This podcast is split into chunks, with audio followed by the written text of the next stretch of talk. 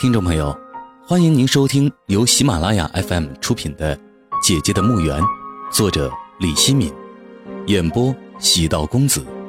作品由北京华章同仁文化传播有限公司授权。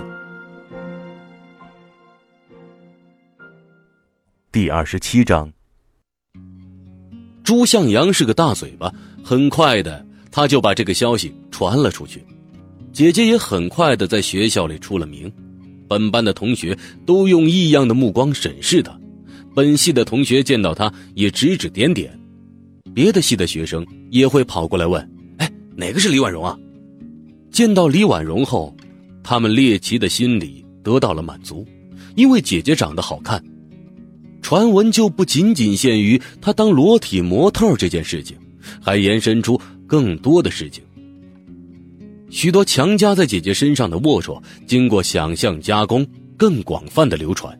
那天，姐姐进入教室，看到黑板上写着一行大字：“李婉容脱光了，到底是什么模样？”姐姐默默的走上讲台，拿起黑板擦，用力擦掉那行字。面对哄笑的同学，回到自己的座位。姐姐担心的事情还是发生了。事情发生后，他反而坦然了，心想：“我没有干什么见不得人的事情，怕什么？假如姐姐看到那行字后觉得羞耻，觉得受了伤害，痛哭流涕什么的，也许会博得同情。相反，姐姐对他们的不屑激起了不少人的愤怒。他们的愤怒没有当着姐姐的面表露出来，而是用一些下三滥的方式表达。下课后。”姐姐在回宿舍的路上，后面跟着一群人，他们怪笑着说着鬼话。姐姐后面跟着的人越来越多，怪笑声越来越响亮，鬼话也越来越恶毒。姐姐走进女生宿舍楼后，那些人还堵在女生宿舍楼外面，还在喧闹。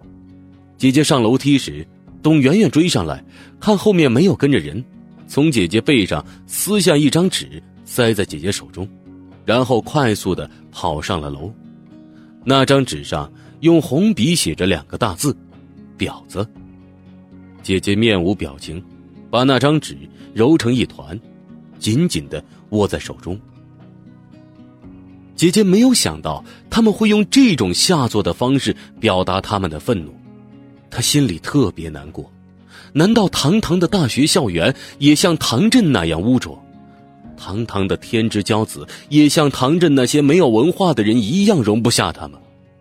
姐姐气得浑身发抖，内心的怒火无从发泄。回到宿舍，姐姐看到门开了一半，她推开门，装满脏水的脸盆从头顶掉落，脏水泼在姐姐头脸上，打湿了她的衣服，脸盆掉落在地，滚到了一个角落。这盆脏水。把姐姐浇得不知所措，愣愣的站在那里一动不动，好长时间才缓过劲儿来。胡月、王颖和董媛媛他们坐在桌子旁边，边嗑瓜子儿边说话，无视姐姐的存在。那盆脏水也浇灭了姐姐在上楼时心里燃烧的怒火。她咬了咬牙，默默的走进去，捡起角落里那个脸盆，放回铁架子上。那是她的脸盆。然后用毛巾擦了擦头发和脸，平静的对他们说：“平常，你们背后说我什么，我都不在意。我只是想做好自己。你们真的恨我，当着我的面骂我、打我都可以，我绝对骂不还口、打不还手。可是，你们不能用这阴损的办法来对付我。给我泼脏水有什么用？”我擦干净、洗干净就可以了。我还是我，还是会继续做我该做的事情。你们真的影响不了我。我们相安无事多好。我承认，我是在美院当模特，是全裸的那种模特。我不觉得丢人。我不是婊子，记住了，我不是婊子。他们出去了。董媛媛回头看了他一眼，姐姐朝他笑了笑。姐姐当模特的事情，她的班主任李杰教授也知道了。他找姐姐谈了一次心，姐姐平静的告诉李杰教授，他去美院当裸体模特的真相。哦，没想到是这样啊！你是在勤工俭学，去做模特是你的自由，我们都没有权利干涉你，只要你没有违反学校的纪律。李杰教授有点同情他，他话锋一转：“可是啊，也要注意影响啊！呃，现在你的事情啊，在学校里影响很不好，应该想办法消除影响。”李教授，这影响不是我造成的，应该让那些造谣生事的人负责。我想我没有做错什么。如果要我这样一个受害者承担责任，那样太不公平了。就是要消除影响，也应该让那些造谣生事的人去澄清事实，还我清白。李杰教授叹了口气说：“哎，你说的没有错，不过你也应该检讨一下自己。”是不是该收敛点暂时不要去美院当模特了，不要给别人制造谣言的机会。我的话呀，你全当参考，听不听你自己决定。现在呢，你的事情叫领导也知道了，还让我调查你的情况，我会如实的向他们反映。你先回去吧，不要有什么心理负担，一切啊要以学习为主啊。另外，要和同学们搞好关系。有不少同学反映啊，你在团结同学方面做的比较差。姐姐点了点头，站起身说：“谢谢李教授。”李杰教授挥了挥手说：“去吧。”姐姐离开李杰教授的办公室，抬头望了望天。天上有大朵的白云飘过，天色已近黄昏。姐姐不想回宿舍，她不愿意看到胡月他们的脸。姐姐在学校的荷塘边找了个没人的地方，坐在一棵柳树下的石头上，静静的想着一些事情。她发现了一只暗红色的小蚂蚁，它在地上漫无目的的爬行，碰到有什么阻碍就绕道走。他爬到了姐姐的鞋子边停顿了会儿，调转头爬了会儿，然后又回过头爬到姐姐鞋子边这一次，小蚂蚁没有退缩。而是努力的爬上了姐姐的鞋子，蚂蚁爬上了姐姐的裤脚，然后一直往上爬。蚂蚁爬到姐姐大腿上时，姐姐捉住了它，把它放在手心，轻轻的说：“小蚂蚁啊，你的亲人在哪里？是不是被他们遗弃了，找不到回家的路了？”蚂蚁在她手心爬来爬去，根本就感觉不到危险，只想爬出姐姐的手心。姐姐的手心痒痒的，是那种奇怪的痒，就像她当模特时固定某个姿势站着或者半躺着，浑身就有种奇怪的痒，就是再痒她也得忍着。姐姐把蚂蚁放在身后的草地上，蚂蚁爬进草丛中，不见了踪影。姐姐觉得自己不如那只蚂蚁。入夜了，秋风微凉。姐姐还是坐在柳树下，看着湖中安静的水，心想：要是永远如此安静的坐着，多好啊！什么也不想，什么也不干，什么也不必顾虑，一直到天荒地老。您正在收听的是由喜马拉雅 FM 出品的《姐姐的墓园》。那是幻境，不现实的幻境。不知过了多久，有个人影朝他这边晃过来。那人走到姐姐旁边，叫了声：“李婉柔。”沉浸在幻境之中的姐姐被唤醒，她看到了董媛媛。董媛媛和胡月他们是一伙的，怎么会来找他？你怎么来了？姐姐说：“是不是有什么事情找我？”董媛媛坐在她旁边，笑着说。我知道你在这里，你从李老师办公室出来后就到了这里。姐姐警惕的说：“你跟踪我？没有，我怎么会跟踪你呢？我只是啊，想找个机会和你聊聊。你要和我聊天？是的，有些话呀，我要和你说明白。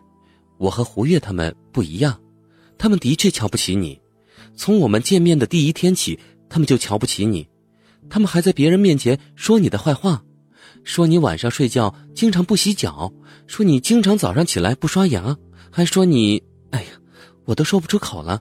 反正啊，是很难听的话。我和他们不一样，我没有瞧不起你，你应该明白的。我说过他们，让他们积点口德，不要再说你坏话了。他们不听，还怀疑我和你有什么瓜葛。我明白，他们说什么我都不在乎。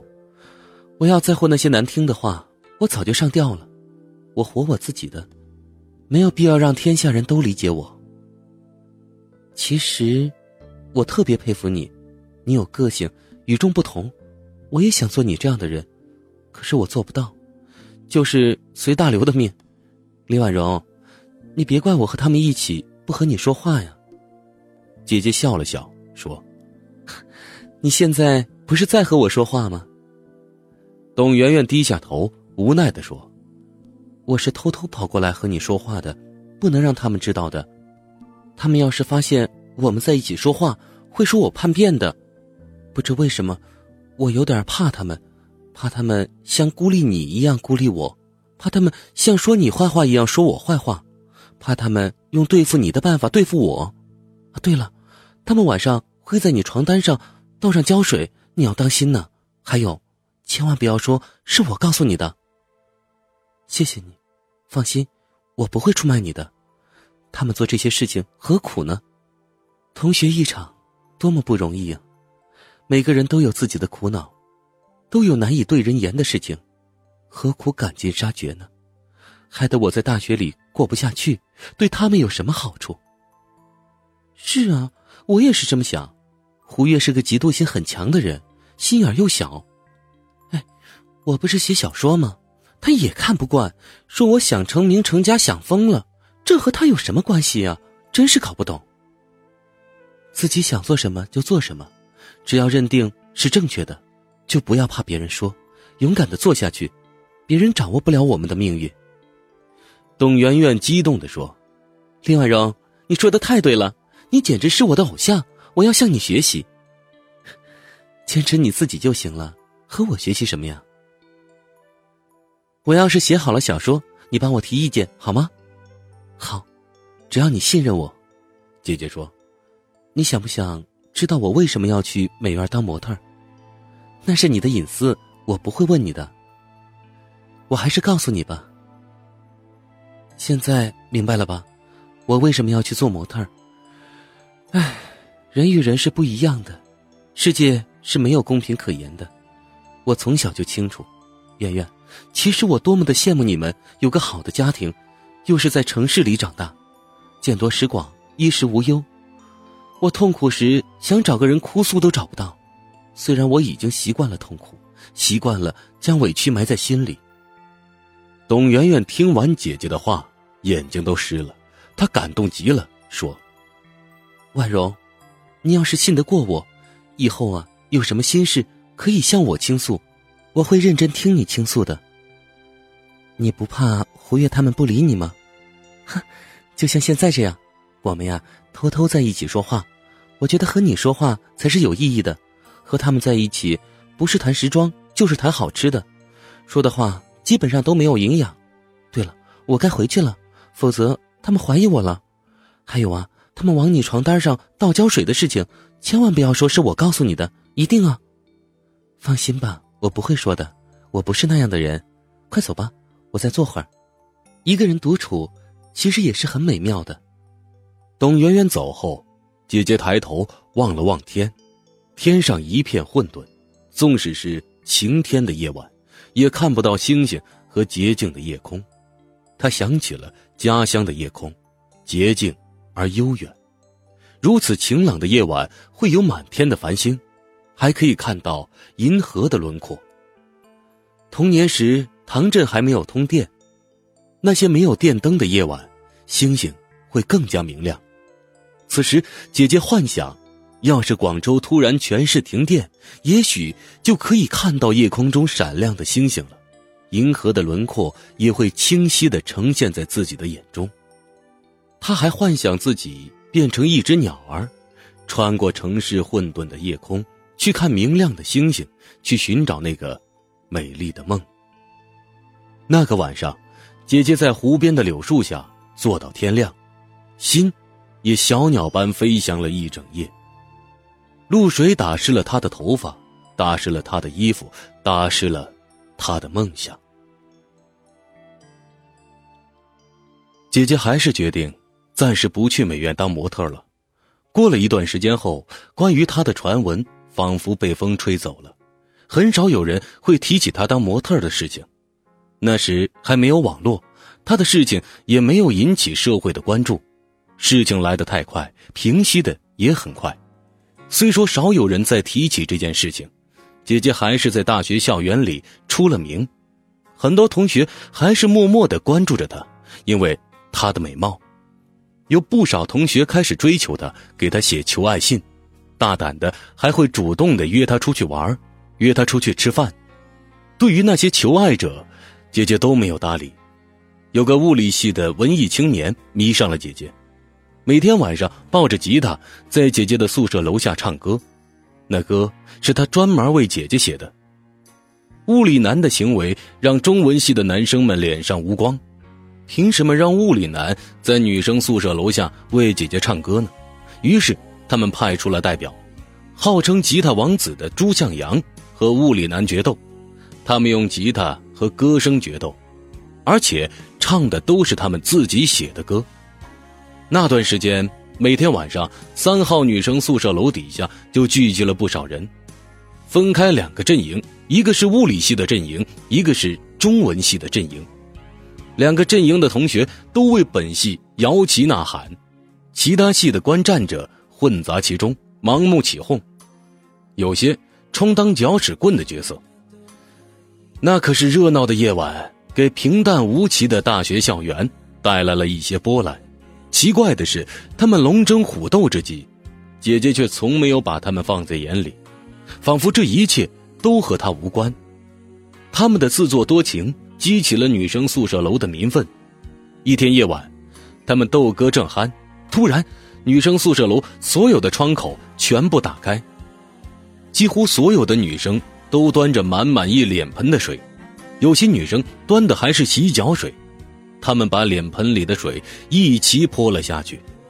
女生宿舍楼里爆发出惊天动地的哄笑声，那场人工雨浇灭了他们的斗志，犹如落汤鸡的他们。灰溜溜的散了。从那以后，物理男和朱向阳都偃旗息鼓，没有再用歌声向姐姐求爱。姐姐对他们冰冷的态度，使他得了一个绰号“冰美人”。姐姐的学习成绩很好，可是她没有拿到奖学金，原因就是她在美院当过裸体模特，还和当时那些谣传有关。寒假，姐姐没有回唐镇。她只是给弟弟写了封简短的信，告诉他要勤工俭学，就不回去过年了。董媛媛得知姐姐不回家过年，十分同情姐姐，还邀请姐姐和她一起回西安，到她家里过。姐姐婉言谢绝。董媛媛说会给她带好吃的东西回来，姐姐有些感动。董媛媛说要以姐姐为原型写篇小说，姐姐答应了她。离学校不远的永兴街有一家咖啡馆，那家叫红磨坊的咖啡馆正好要招收一位服务生，姐姐就去应聘。咖啡馆老板是个年轻的香港人，也就二十五岁左右的样子，自然卷的头发，苍白的脸，深陷的眼睛，很小却很亮，嘴巴很大，下巴是方的，唯一长得好看的是高而挺的鼻子。姐姐看到他时，第一印象就是他的鼻子最突出，而且发亮。他的五官要是没有发亮的鼻子，就会黯然失色。他告诉姐姐，他叫潘小伟，潘是潘金莲的潘，小是大小的小，伟是伟大的伟。他说普通话不太利索，却特别爱说。听众朋友，本集播讲完毕，感谢您的收听。请您继续关注喜马拉雅 FM 以及喜道公子的其他作品。